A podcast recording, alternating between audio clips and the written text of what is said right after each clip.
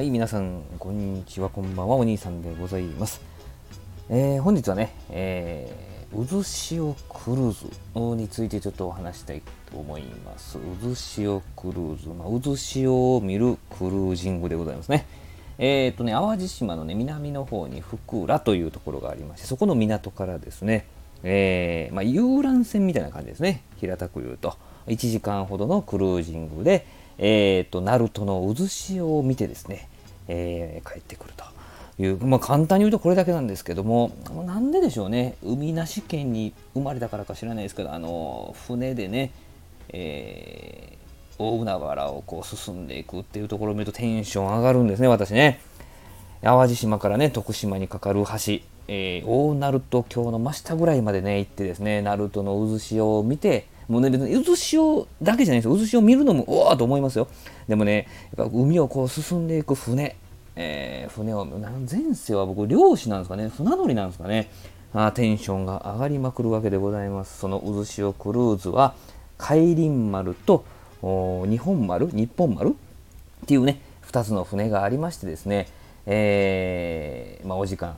によってですねどちらかの船でというふうな形になるんですけれどもまあまあのねあの人があの乗っておられました、えー、デッキからね、えー、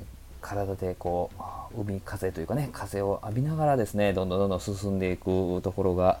本当にね、えー、非日常な時間がですね流れていきましてですね本当に癒される時間なんでございます。皆さんもね同じなんだと思います。だからねこうやって乗りに来られると思うんですけどね。その福良港、えー、三宮からでしたらね、えーまあ、お車で行っていただいてもね近くに駐車場があるんで、え、止められるんですけれども、えー、高速バス高速バスで1時間ちょっとですかねぐらいで終点まで行きましたら福良というところでね高速バスが終点に向かいますんでですね新規バスそれとももしくは淡路バスっていうのね乗っていただきましたら三宮から着きますもちろん帰りも三宮までのバスがありますんでですね